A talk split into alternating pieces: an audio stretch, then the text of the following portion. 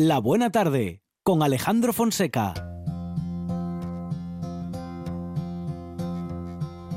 Yesterday, all my troubles seem so far away. Now it looks as though they're here to stay. Oh, I believe in yesterday. Suddenly, I'm not half the man I used to be. There's a shadow hanging over me.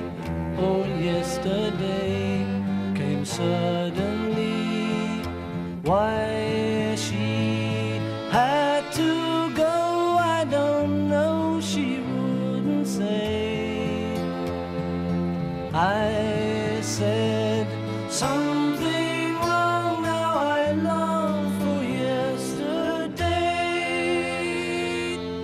Yesterday.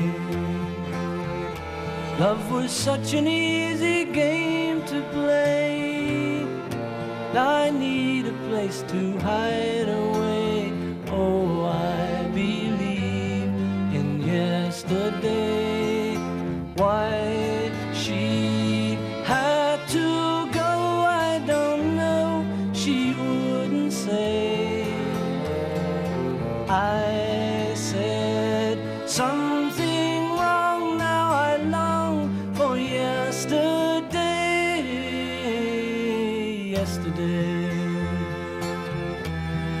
Was such an easy game to play. Now I need a place to hide away. Oh, I believe in yesterday. Mm-hmm. Dos minutos milagrosos para el arte. Marco Fernández, ¿qué tal? Buenas tardes. Buenas tardes, ¿daste cuenta? Ah, qué canción, qué manera de empezar este resumen, qué manera de empezar esta hora. Juan Saiz, una de las canciones que no nos, no nos cansamos ni nos cansaremos jamás de escuchar y que tiene, bueno, que tiene historia y tiene anécdota también. Sí, sí, hablas de los huevos revueltos. Huevos ¿Huevos revueltos. revueltos? ¿Huevos revueltos? Así se llamaba esta Ah, canción. sí, este era el nombre, era el nombre original. Pues eh, le queda mejor este que le Era, pues, era el el nombre que le antes de que tuviera nombre. Eh, lo llamaban- andaba por ahí Paul McCartney, por lo visto, Sí. con ella A- mucho a- tiempo. a cuestas. a cuestas, sí. ¿Qué te parece esto? Creo que se la, se la tocó mucha gente. Le decían otra vez que pesado con esa cancioncita. No, no viene, no viene por ahí, o sea, no, no, no era. de- eh, las malas lenguas dicen que es que los, el resto, Sí. los otros Beatles le, la llamaban así, porque decían, este, esto, esta canción ya, Ah, como unos huevos revueltos ya, ah, ah, de ah, tantas ah, vueltas ah. que le da, pero bueno, no, no O va sea, era, exactamente por ahí. era un título mm, que resumía la metáfora de lo que estaba No, no, sucediendo pero en ese momento. tengo entendido que no va por ahí. Es la típica, la típica cosa que se cuenta, pero que Sí. no es cierta. Eh, Hombre, Pero a mí, yo como me lo de la atrevería a sang- decir que a lo mejor... no, iba a decir que como lo de la sangre de Mick Jagger. Que dicen, muchos dicen lo que dicen, pero que eso no es verdad. No sé, lo que no- ya. La gente habla mucho de la sangre de Mick Jagger, pero deberían de hablar más de la de Keith Richards. Hombre, igual la de Keith Richards es más para no, da- no mencionarlo, no acordarse de ella. La mala sangre que tiene. Decía, decía Marco, iba a decir algo Marco. No, que bueno, es que me, me sorprendió lo de los huevos revueltos y no sé, quizá a lo mejor lo típico que la canción no está acabada y bueno, le pones un título cariñoso porque a lo mejor te suena bien, en ese momento te hace gracia y hasta que acabe en algo más definitivo, pues la llamas de una forma Pues sí, cariñosa. o Se llamaba así, se llamaba Scrambled Eggs. Los huevos, huevos revueltos, así, así la llamaba, pero la llamaba el propio, el propio McCartney. Y A lo mejor ya- era lo que desayunaba Ah, cuando era niño en su casa, los domingos. Sí, claro, claro, porque va por ahí. Era por, iba por ahí por el, la ideó con el olor. Bien, Marco al olor. bien por el razonamiento bien, artístico Marco. de Marco Fernández. Pues sí. sí, Hombre, señor. me Sí, dedico a sí, esto. sí. Pero a mí, pero he de decir que a mí me gusta la idea de que los otros tres estuvieran hartos de McCartney en ese momento.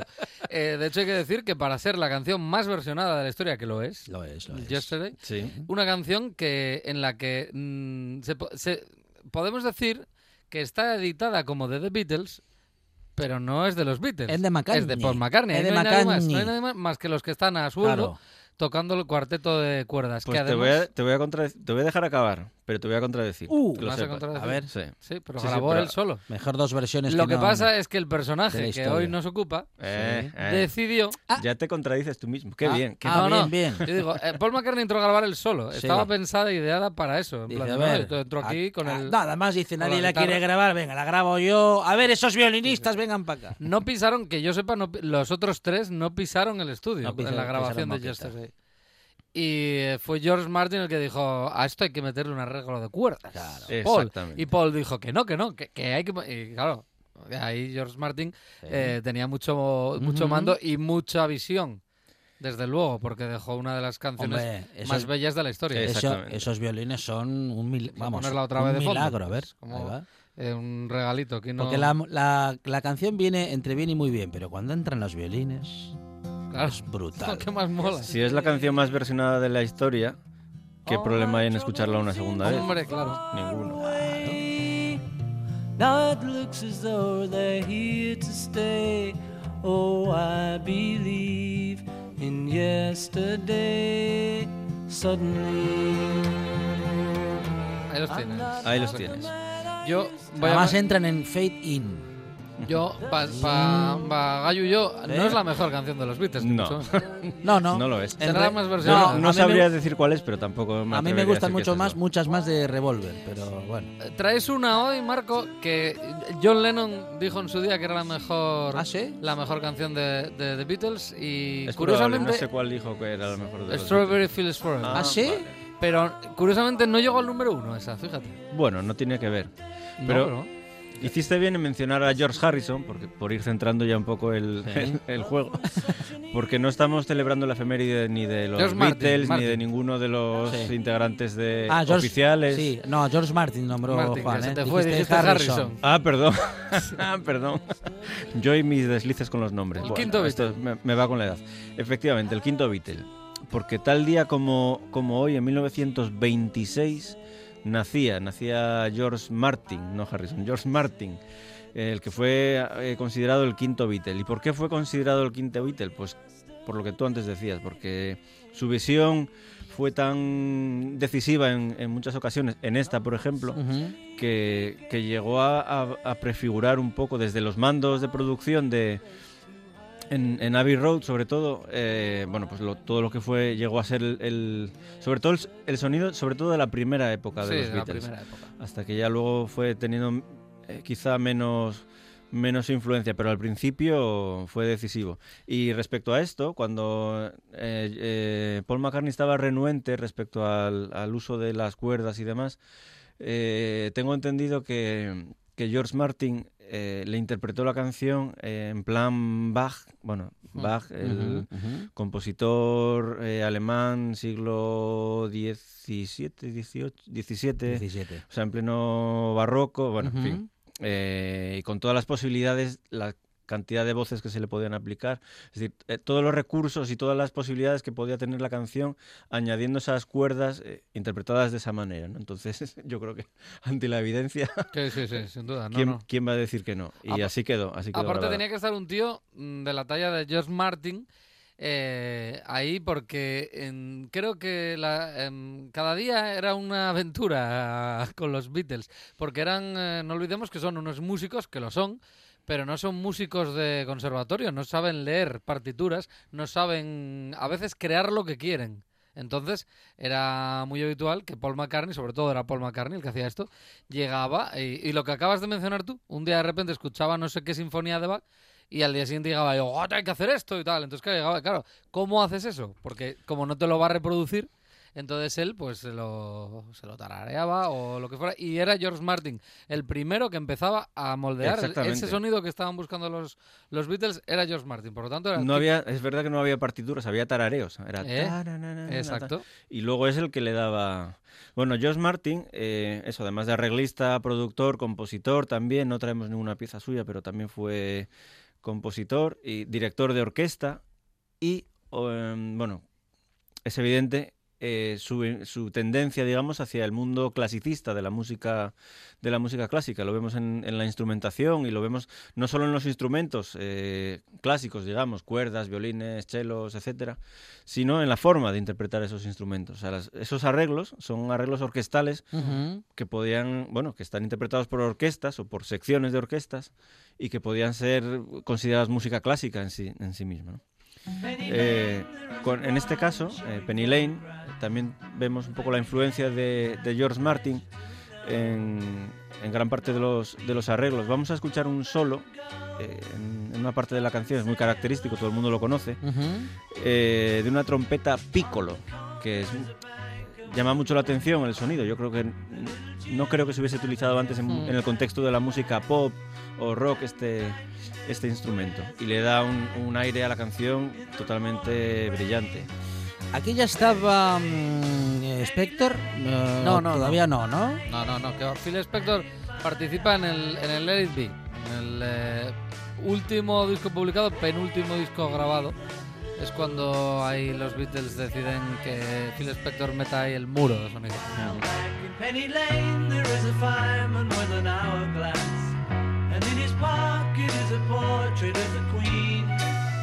He likes to keep his fire engine she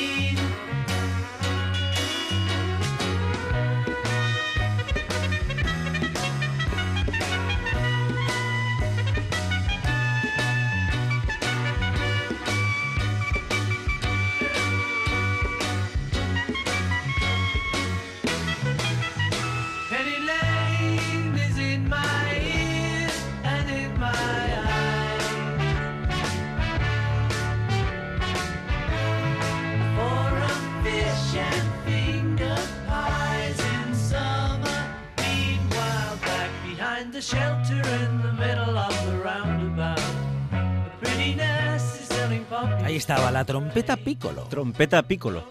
Bueno, se identifica como un sonido de trompeta, lo que pasa que, bueno, sí es cierto que... Es un sonido particular. Es sí, un poco más, ¿eh? quizá un poco más agudo.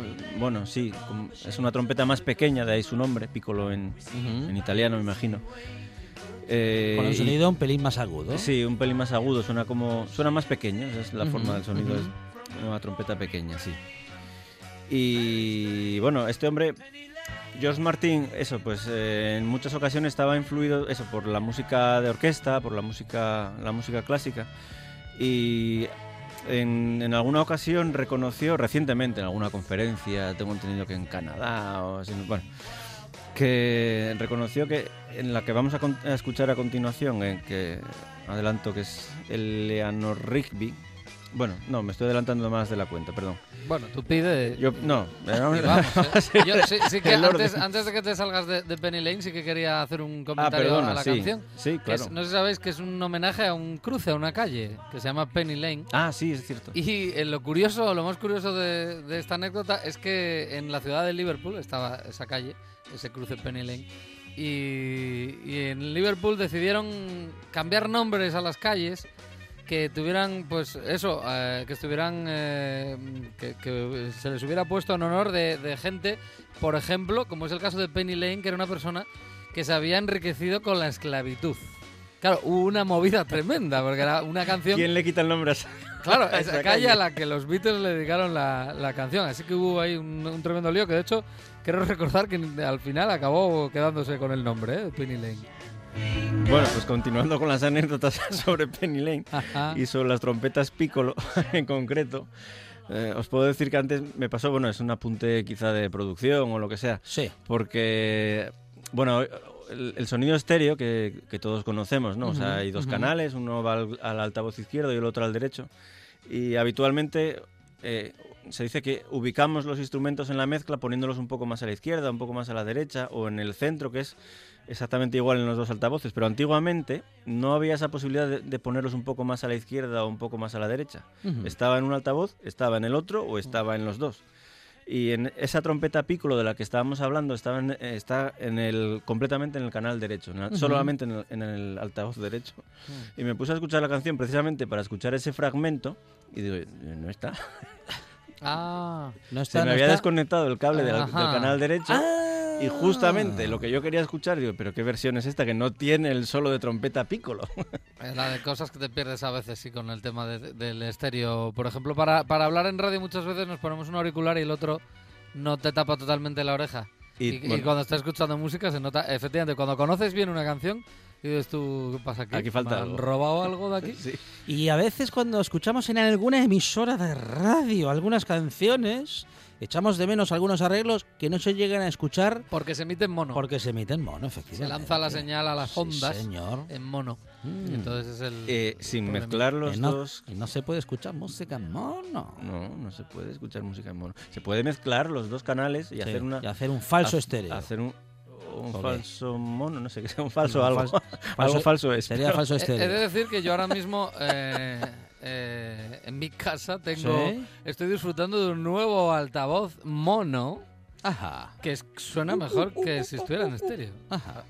Es uno de estos portátiles que te puedes llevar. ¿Vas a decir algo así como el mono es el nuevo estéreo? No, no, pero eh, ojo a los nuevos altavoces que están fabricando que para de estos portátiles, ¿eh? de estos que Sí, de estos Bluetooth. de estos que vas a una sí. piscina y ves a uno metido en el agua con ello. y tú, pero- ¿A dónde vas? Pero ¿dónde vas a Alma Cándida? ¿A dónde Báñate primero y luego Claro. después. Y de hecho ponte a 100 metros, ¿eh? que uno viene a relajarse.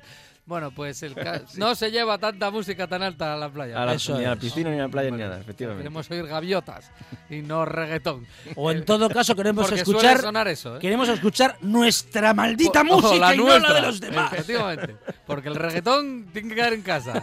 ya, está, ya lo dije.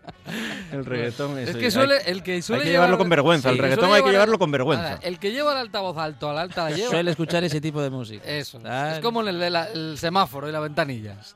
O sea, tú nunca vas a estar en un semáforo y de repente llega uno con la ventanilla bajada y el coche a todo lo que da sonando Yesterday. No, No.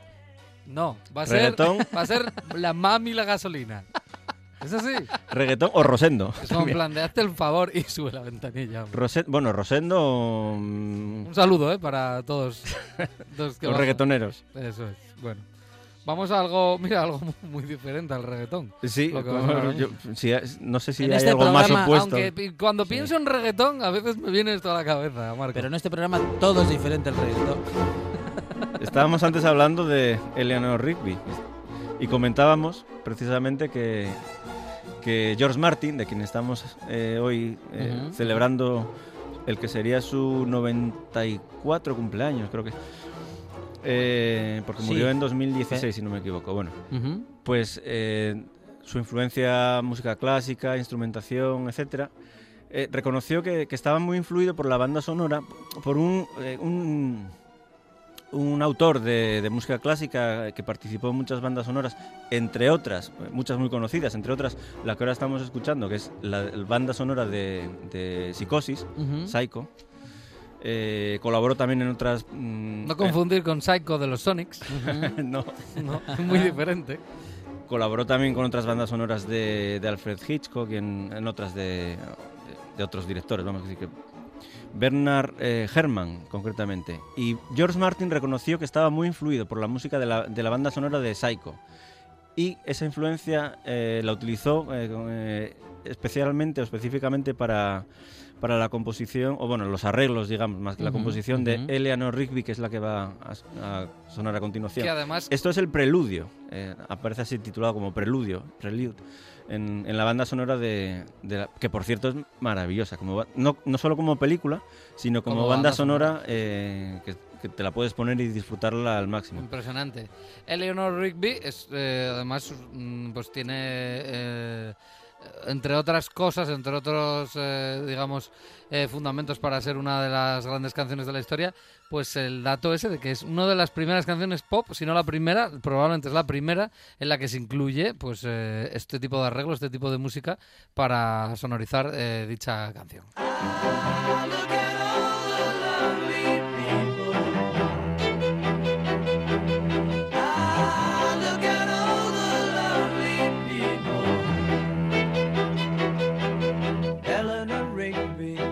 Up the rice in the church where a wedding has been.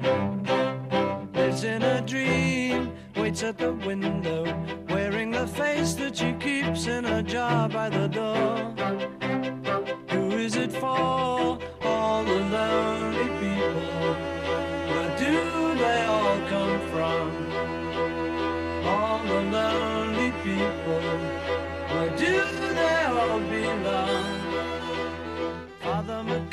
Porque nosotros sí emitimos en estéreo. Habrán notado los oyentes eh, que cuando entró de repente cantando, apareció por los dos canales. Sí.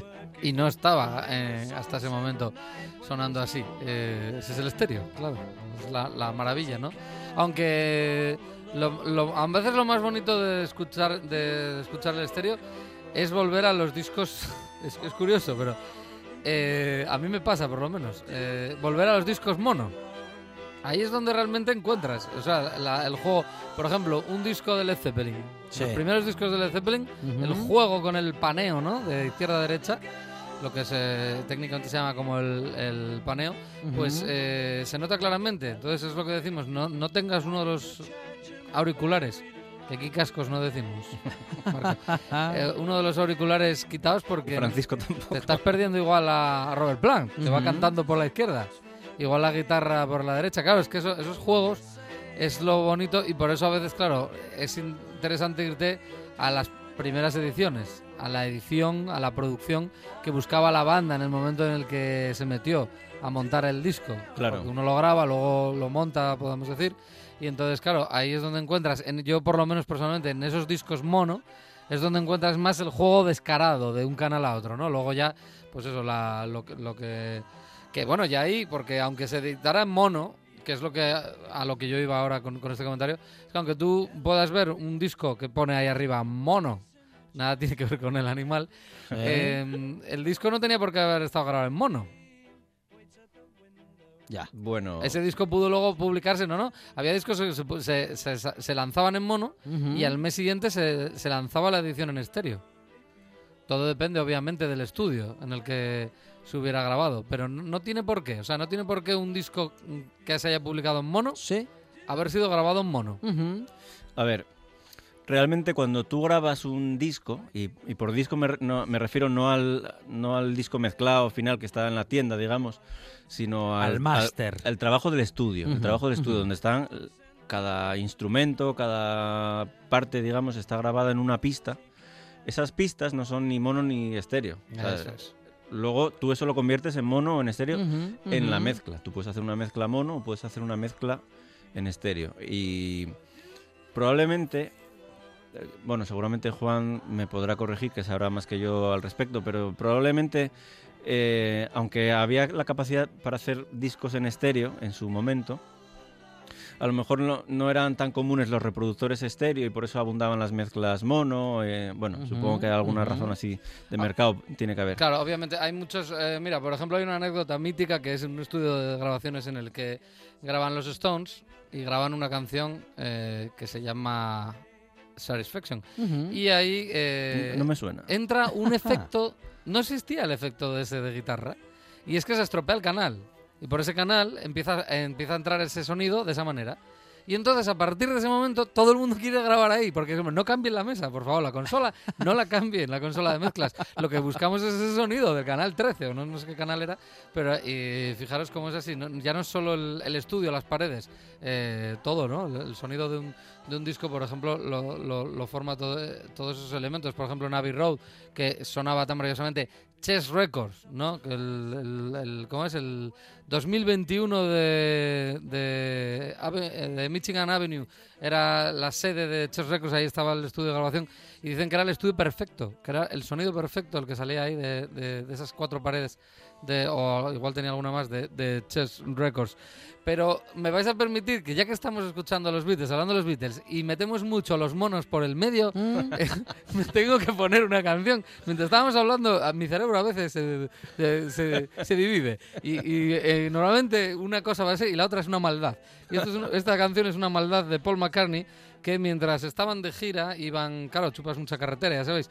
Y entonces, pues en determinados sitios en los que iban y veían que... eh, en la, en la cuneta de la carretera, pues Mm. había monos mm, haciendo monitos.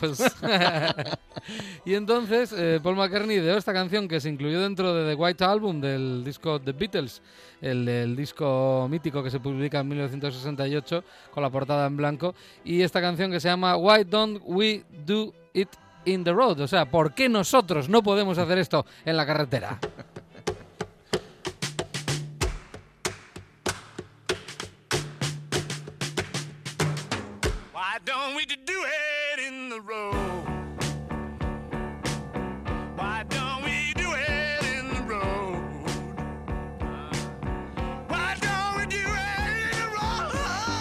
Ocho palabras, es lo único que dicen en esta canción, esta frase. Hombre, la idea es muy clara, no, no necesita más Leo. explicación. Yo Es- estoy, estoy de acuerdo con Paul McCartney. Esta fue la canción en la que Paul le dijo a John, venga, vamos a hacer una piscina. Porque hacían una canción y con los beneficios cada uno se podía hacer una piscina nueva. Eh, O una casa que la tuviese. Bueno, en este caso yo creo que esto además es ya, eh, digamos, de la parte de atrás del- del- del disco. Creo que es la, está en el- la pista número 15 o algo así de- del disco. O sea, es la última de la cara B. No, no, no, aparte en este caso encontramos cara Bueno, B, veces- cara C y cara D. Ah, ah, ah, Porque ah. estamos hablando de White claro, Album, que es doble. es doble, sí, claro, sí, sí, ahí, sí. eh, pero sí lo vas a encontrar, pues por ejemplo, eh, no sé, antes por ejemplo del Helter Skelter, ¿no? Que tanto nos gusta, que ya está en la, ese ya está en el segundo disco de- del eh, White Album, que es el que más nos gusta, porque yo creo que es donde ellos colaron lo que les daba la gana, ¿no? Como esta canción, que yo creo que esta canción demuestra que eran unos músicos que cuando les dejaban podían hacer lo que les daba la gana. Como esto, insisto, es solo una frase. Y encima la frase es una gran frase. si estás en ese coche y estás viendo eso, pues seguro que la, la razón a Paul McCartney. Que somos ridículos, ¿sabes? ¿no? No Pues eso, que mono o estéreo, decía Paul McCartney. Bueno, pues iba yo a decir que ahora hay reediciones muy, muy interesantes de muchos artistas. Yo concretamente tengo una de, de David Bowie, no recuerdo qué disco. Que viene, el, el- el vinilo viene con eso, con el formato que nos gusta, de desplegable, de, Sí. de álbum, vamos, o de. Y con la versión mono y la versión estéreo. o sea, Ah, sí, sí, está guay eso. Yo tengo un disco de los Kings también, el, el Arthur lo tengo, eso, mono estéreo. ¿A que mola más la mono? Pues sí, que yo Sí. creo que sí. Suena más. Te suena más como, como siempre lo escuchaste, yo creo. O sea, estas reediciones, estas remasterizaciones que, que hacen, está bien, la verdad, el sonido está muy conseguido, pero en el fondo a ti si- si- siempre te sonó de la otra manera. Claro. Entonces te sientes raro cuando estás escuchando esa versión en, en estéreo. Sí, sí, a mí me pasa. Yo quemo bastante más. Solo es, el mono es el primer disco, también, por algo será. Eh, sí, sí, correcto. Eh, también en las reediciones lo bueno es eh, recuperas unas fotos. Yo, mm, acabo de adquirir el disco de Chuck Berry, el de San Luis to Liverpool, en el que está, por ejemplo, esas canciones que suenan en, en las, en las pelis de Tarantino. Ajá, Eh, No recuerdo exactamente ahora la de You'll Can Never Tell. eh, bueno, canciones, de- es de un disco de 1964 de, de Chuck Berry, en el cual, pues eso, aparecen esas canciones rescatadas por Tarantino en sus bandas sonoras. Y tiene una portada que es como Chuck Berry tocando la guitarra abierto de patas en el aire. Pero lo mejor es la, porta la, la contraportada. La parte de atrás sale un Chuck Berry con una boina de la O. Mira, te, te mueres de la risa. Y dentro, efectivamente, como dices Marco, ahora eso, con las reediciones consigues el desplegable, que aparte de tener el canto del disco más gordito, para que lo- Eso lo, veas en la estantería, nos gusta mucho. Aparte, pues claro, te pueden incluir cosas como esas fotos. Por ejemplo, Chuck Berry. Luego os enseño una Chuck Berry con el típico baile que no lo inventó ACDC, que lo inventó Chuck Berry dando botes eh, mientras toca la guitarra de lado a lado del escenario. Eh, espectacular. Viva Canastos. las canastos. Viva eh, canastos luego, creo. Nos traes un canastos hoy. Sí, hay un canastos. No sé si llegamos, ¿eh? Ya. Seguimos en los Beatles. Seguimos. Esta es la que no llegó al número uno, Strawberry Fields Forever. Esta es la canción que John Lennon dijo que era la mejor de los Beatles. Let me take you down, I'm going to. Por cierto, llevo media hora de sección. Cada vez que voy a decir los Beatles estoy a punto de decir los Stones.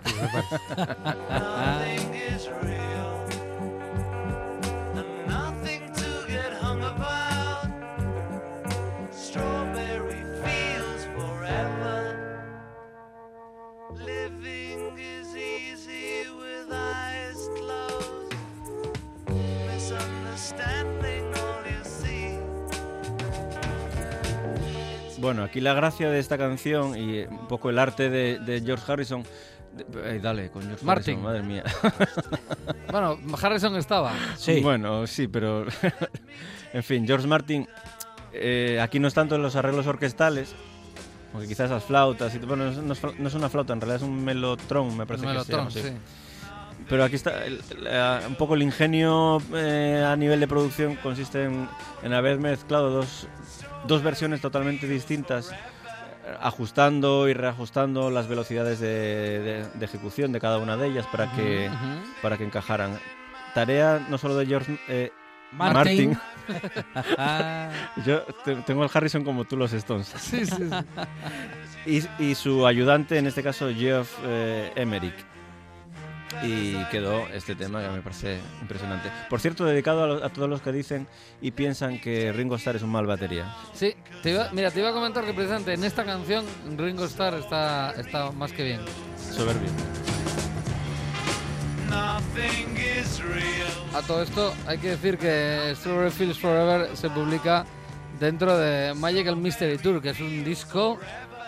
Es un disco para... Es un disco para tener en el, en el fondo de los discos de los Beatles. gusta, ¿eh? No me gustan nada. Pero, o sea, es- igual que siempre digo que el, el mayor fallo de... El, o digamos, el probablemente el, el único fallo de uno de los mejores eh, álbumes de los Beatles, como es el eh, Revolver, ese disco tiene un problema grave, que es que lleva Yellow Submarine dentro. es verdad. Es- es un disco tan perfecto, con una canción tan, tan Esa canción que lo hubiera metido en el Magical Mystery Tour. Claro, es que es lo que yo siempre pensé. Digo, se lo hubieran guardado un año después, en el 67 es cuando se publica el Magic Mystery Tour, me, me cuadra perfecto. Pues, ahí perfectamente. Perfecto. Por ejemplo, no sé, después Y de... me dejabas el, el revólver pulidito.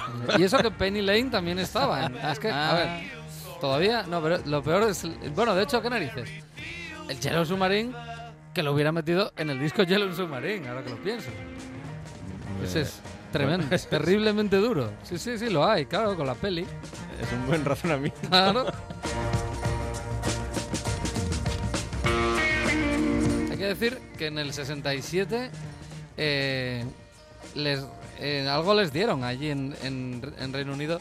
Ah, porque tanto Beatles como Stones se meten con esto, psico- esta psicodelia, esta, esta- Hinduismo. Sí, sí. eh, Hacen ahí esos experimentos y a ninguno le fue bien, la verdad, porque los Beatles acabaron a leñazo limpio y los Stones con precisamente es curioso porque eh, los Stones de hecho le va a dar nombre a, a uno de sus apodos que es el de sus satánicas majestades es el disco de, de, eh, ¿cómo es?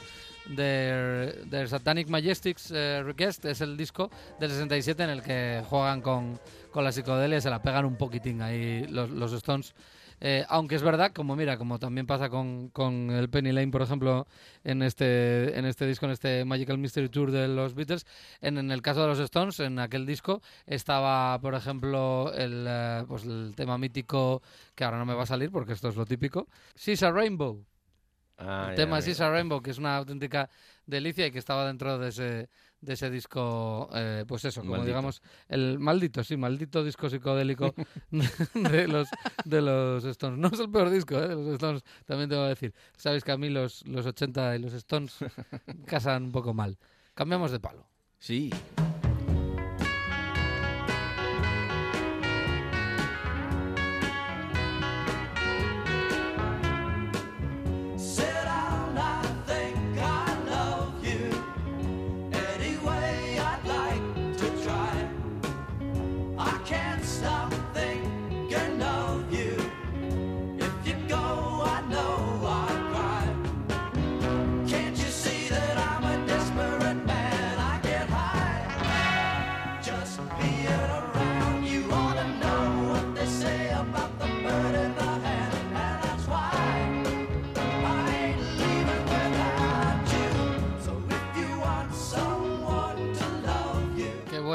Muy bueno.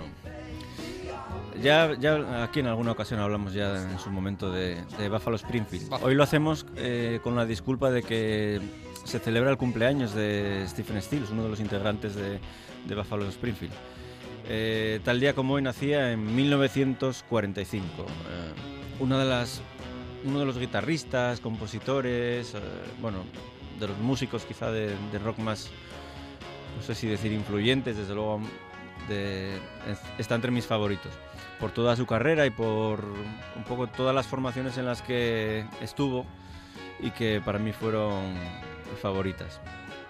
No me extraña, es que, bueno, por ejemplo, Buffalo Springfield, estaba yo ahora pensando, curioso, grandes supergrupos, como podría ser Buffalo Springfield, que duraron poco, pero que son los, son los mejores. Estaba pensando, por ejemplo, a Cream, que además son de la misma época que tampoco superó dos años y medio, una cosa así. No llegó a tres años. la- Bueno, es que la normalmente los supergrupos son como eh, Mucho- un poco, un poco claro. forzados, ¿no? Como Sí. vamos a hacer un producto tal y no suelen, hombre, grandes músicos, pues es un gran producto, pero no es no sé, un grupo sale cuando tiene que salir, no cuando lo quieres montar, ¿no? Entonces, en el caso de Buff- Buffalo Bueno, Springfield es, cierto que, Springfield que todavía- funcionó bien porque es música norm- normal, digamos. o sea, mm, Digamos que Buffalo Springfield resultó un supergrupo, porque tampoco Claro, ellos tenían una carrera tan consolidada, ¿no? Eh, sí, Venían de esa- grupos eh, menores. Esa es un poco la cuestión, claro. Eso. Por eso no tienen ese, ese aura de aquí somos cuatro egos que venimos a... A mí es no. que Buffalo Springfield, Marco, ya sabes que me, me flipa, Sí. me apasiona. O sea, son tres discazos brutales los que tienen y además, mira, otro... Ay, esto, esto, o sea, me alegra tanto tener la posibilidad, la disculpa, de poder escuchar esto en la radio hoy. Además es que lo- mm, precisamente con Stills, claro, pasa que encima ti- tiene un amigo que a ti te gusta mucho, que es Sí. Neil Young y que, y que han coincidido varias veces. Sí, se buscaron, camino. se buscaron. Eh, cuando, cuando Neil Young escapó, de, escapó. en fin, dijo, bueno, yo me voy a Estados Unidos. Y se cogió un coche y atravesó la frontera por carreteras secundarias y se presentó en Los Ángeles y dijo, a ver, había conocido a Stills que había estado tocando cerca de su pueblo, ahí en Canadá, en Winnipeg o, bueno, alguna de las localidades próximas. Y dijo, yo voy a, voy a buscar a este tío y voy a hacer algo con él. Y lo busca y lo encuentra y se monta en esto. Y dijo, hola, soy Neil Young. Pero esto que estamos escuchando no es Buffalo Springfield, sino que es Crosby, Stills, Nash and Young. Y pues otro supergrupo. Este sí, supergrupo. Y este también funciona. ¿A ti te gusta más decir, eh, otra vez, Crosby, Still, Nash and Young o vas directamente a CSNI? CSNI es una cosa que no va conmigo. O sea, yo, yo las cosas se llaman por su nombre. Pero yo- es verdad que cuesta, ¿eh? El nombre este. Crosby, no, yo como siempre lo dije así, Crosby, Stills, Nash and Young. Me sale desde la... El Stills, como acaba con e- en ese No, no, tal, pero mira, la- fíjate, pronuncio la S. Crosby, Stills, Nash and Young. ¿Ves? Pero Crosby, cuesta. Stills, Nash and Young. Acéptalo, cuesta decirlo. Claro que cuesta. Cuesta. Claro que Lo que no cuesta. es escucharlo. Es pelín cacofónico. Four and 20 Years. Esto es Four un and 20. discazo enorme. Que tiene, que tiene título de disco recopilatorio. ¿Ah, ¿Sí? De. Ya Vi. Sí. Que es, bueno, ya visto en, en francés. Y luego traes un disco, eh, Marco, el siguiente, que es del 76. eh, claro, esto ya es, yo creo que ya ahí se te veía la vena, Sí, la vena ya la- de, de fan de, de Neil Young. Esto ya es rareza, esto ya es mm, Pero- meterse. Pero es un disco precioso. O sea, me, me encanta este disco. Me acuerdo del día que lo escuché por primera vez. Eh, yo siempre intento escuchar un disco al día. Algo que no haya escuchado todos los días, un día. A veces, a veces hasta es un poco rollo. Pero yo escucho un disco nuevo. Y cuando encuentras un disco así, dices tú, nunca había no me había dado a mí por escuchar. Pensaba que Este es estos en este momento ya estaban haciendo otra cosa, pero es Bueno, muy, muy eh, brillante. Este, disco hizo peligrar la amistad, la amistad de... Porque, bueno, Neil Young bueno, tiene también su personalidad un poco peculiar y, y giraron con este disco, ¿eh? Giraron, pero la gira no llegó a consumarse porque bueno, no me acuerdo en qué localidad americana. Eh, estaba el concierto a punto de empezar y estaba Stills, ya estaba, el resto de la banda, me imagino. Y, y faltaba Young y lo único que, apareció fue una nota que alguien acercó. Eh, amigo, creo que la música sigue por otro lado o algo así. Oh, qué feo. Y nada, Stills tuvo que apañárselas y hacer el concierto que le salió porque ya ¿Hay algún guitarrista en la sala? Neil Young ya no estaba. Estamos hablando de The Stills Young Band. Y De el- Stills Young Band, efectivamente. Y el, eh, el LP que se llama Long May You Run. Long May You Run, que luego fue un- una canción, eh, la que da nombre al, al disco, fue una canción muy, muy conocida de, de Neil Young. Eh, me gustaría notar aquí, yo creo que luego hay un tema en el que se ve más claramente, pero me gustaría notar aquí la influencia un poco, sobre todo al principio de la canción, que tiene de la música latina. Eh, Stills, porque este hombre vivió en, vivió en. Florida, Sí. pero también vivió en, en Costa Rica y en Panamá, creo que, incluso ahí estudió, o sea, que, que- que pasó unos años. Y tiene en, en varias partes de su discografía o de tal, se nota un poco esa influencia de latina. Tienes el inicio otra vez.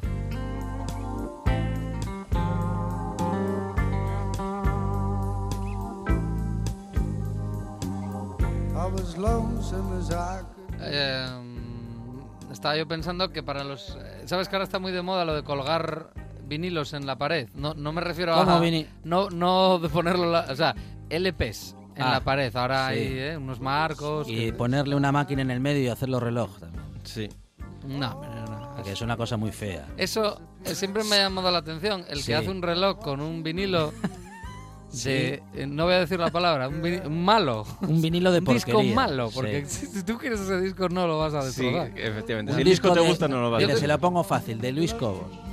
Pero ¿para qué vas a colgar un...? Ah, pero claro, es que tú estás Ah, hablando... claro. No. Pues los segundos en lugar de tic-tac hacen pum. Tú estás hablando, tú Alejandro hablas de colgar el LP en sí, yo estoy hablando de colgar la- el, el cartón, ¿vale? Ah, sí. sí. Ah, la Claro. con, con portada y el todo. continente, Sí, no el sí, contenido, sí, ¿no? sí, Yo- sí, claro, sí. la portada, la, la- portadas porque son, Vale, a veces son obras de arte. Sí, ¿o no? sí, en sí. este caso este disco, por ejemplo, es un cuadro. Efectivamente. Tiene hasta el marco. Sí. Me recuerda al Led Zeppelin 2, creo que es el de... Puede ser. Bueno, el Led Zeppelin 2 es un disco que tú según lo ves dices tú, me gustaba más la portada al primero, con el Zeppelin en llamas y tal. Este, ¿qué hicieron aquí? Esto que es un collage. Fijaros bien en esa portada. Es una portada buenísima, la del Led Zeppelin 2. No lo parece, ¿eh? pero es una portada buenísima.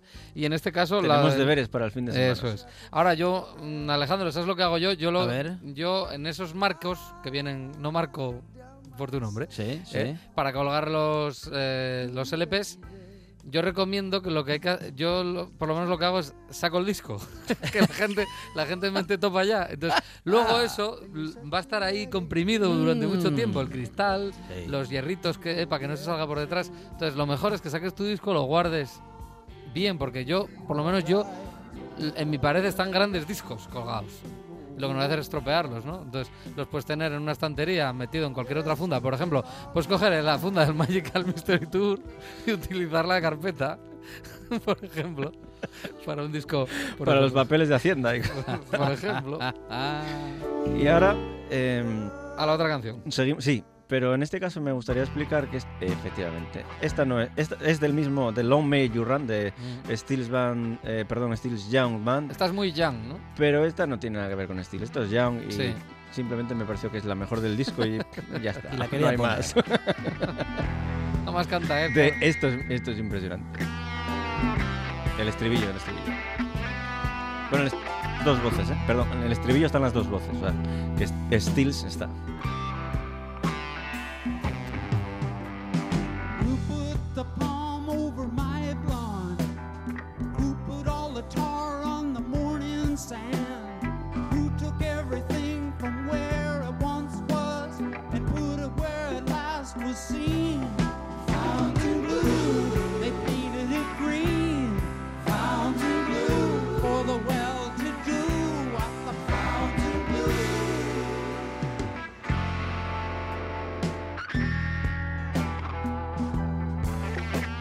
Respiguín, esto, Ah.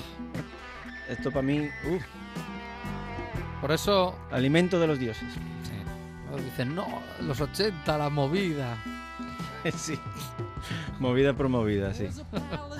Madre mía. Muy brillante este disco, la verdad. Sí, es Sí. el, el típico trabajo. Por eso hay veces que sí, tienes que seguir a, a tus artistas y a ver qué hizo. Ah, se volvió a juntar con este. Bueno, normalmente cuando se suelen juntar dos muy buenos, algo malo tampoco van a hacer. Y, y en este caso además se conocen a la perfección. Sí, ya- tienen una implicación entre ellos y se- bueno, yo creo que saben lo que está pensando cada uno el siguiente, el otro. Mira, hablando de implicación, eh, el siguiente disco que nos traes, hombre, no, no, eh, posiblemente no estuvieran muy implicados, pero les quedó el disco como si llevaran tocando toda la vida juntos. De hecho, lo llamaron eh, ni cortos ni perezosos eh, Super Session.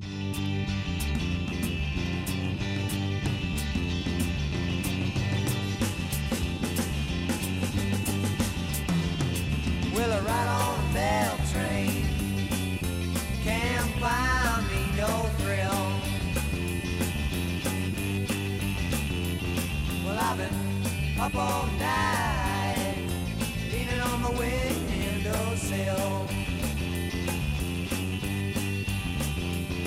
Well, if I die on top of the hill, if I don't make it, you know my baby will. Qué bien se acompañaba Mm. siempre Stills. Sí, hombre, al Cooper, y Mike Bloomfield. Otra vez, tercera semana, ¿eh? Sí, Que sale en la sección.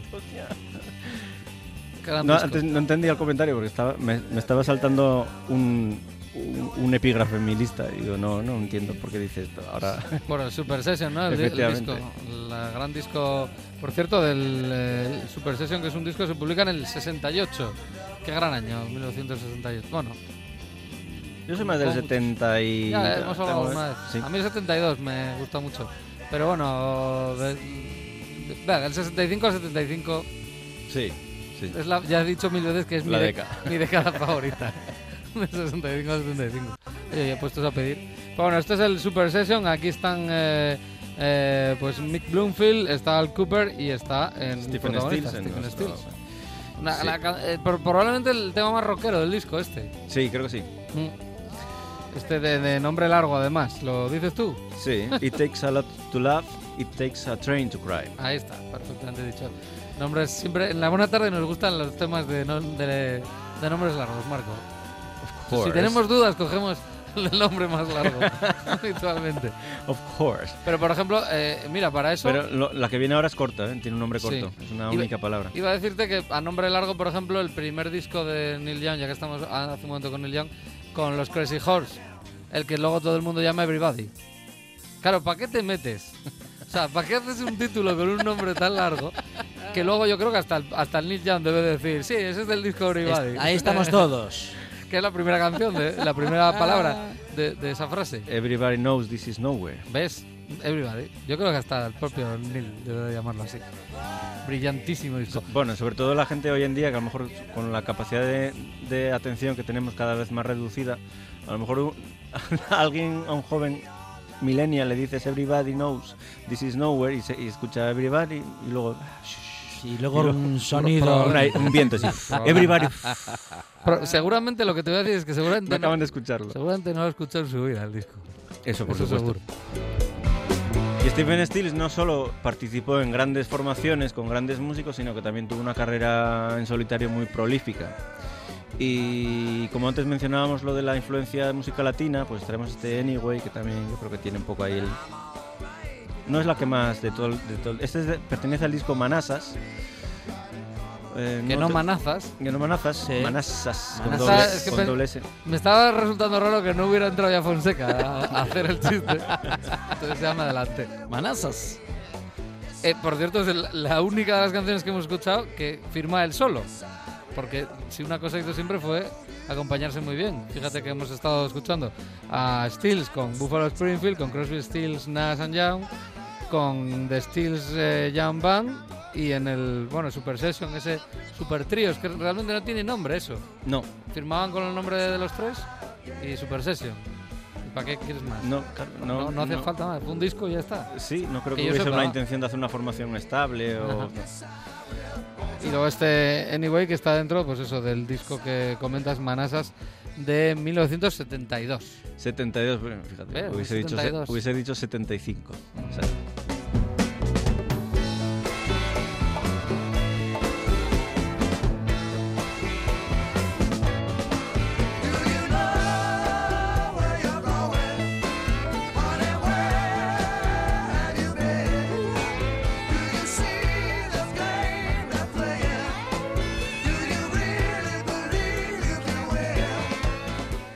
ahora, eh, ¿hay algún americano en la sala?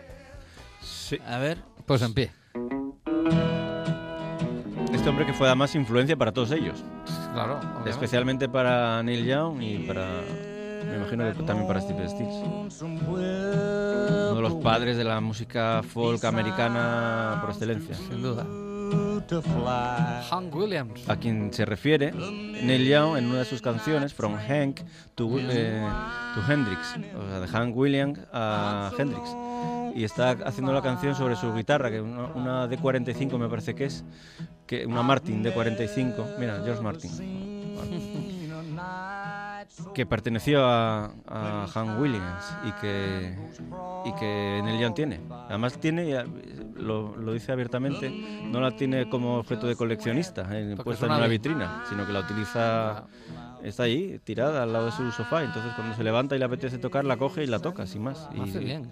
y sus amigos cuando van a su casa también... No sé si es la de 45 que estaría usando en esta canción que estábamos escuchando, que por cierto se titula I am so lonely, I could cry. Estoy tan solo, me siento tan solo que podría llorar.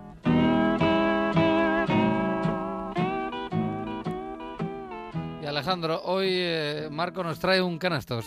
Ah, sí. Ah, lo había dicho hace un momento, lo estaba anunciando, ¿eh? A ver, a ver. Nos, fal- nos falta Arancha que lo dice mejor que nadie. Canastos. Cana- esta can- Canastos, esta canción yo ya la escuché. Yo muchas veces. he de decir.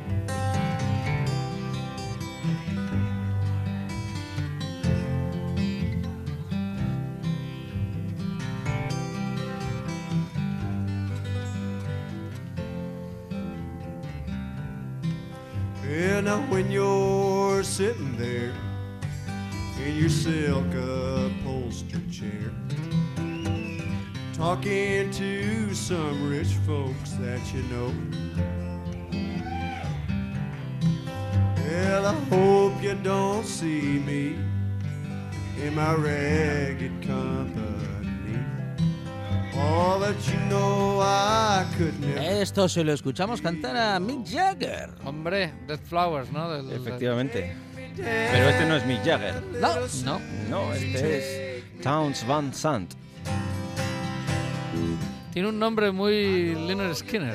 Eh, sí, Como el cantante, bueno, el cantante del el primer cantante de Leonard Skinner es, es el apellido Van Sant también. era, eh, ¿Tienen que ver? ¿Son, ¿Tienen parentesco? Pues no lo sé, eso habrá que estudiarlo. Para el próximo capítulo lo descubrimos. Lo averiguamos, claro que sí.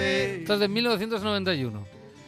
Sí, Una, una versión, mm, obviamente, de un tema de, pues fíjate, de, de 20 años antes, de 1971, si no recuerdo mal. Está incluido dentro del Sticky Fingers, una de las últimas canciones del mítico disco de los Stones, eh, Dead Flowers, una canción que en la versión original de los Stones sonaba así.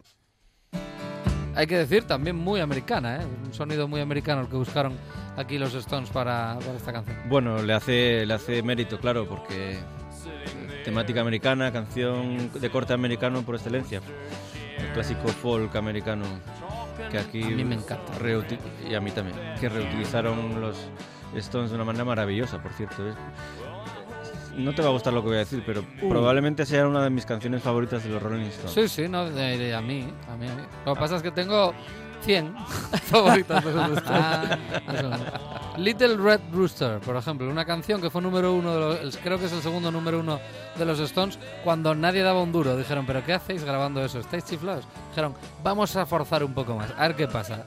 Número uno y todo el mundo a escuchar blues.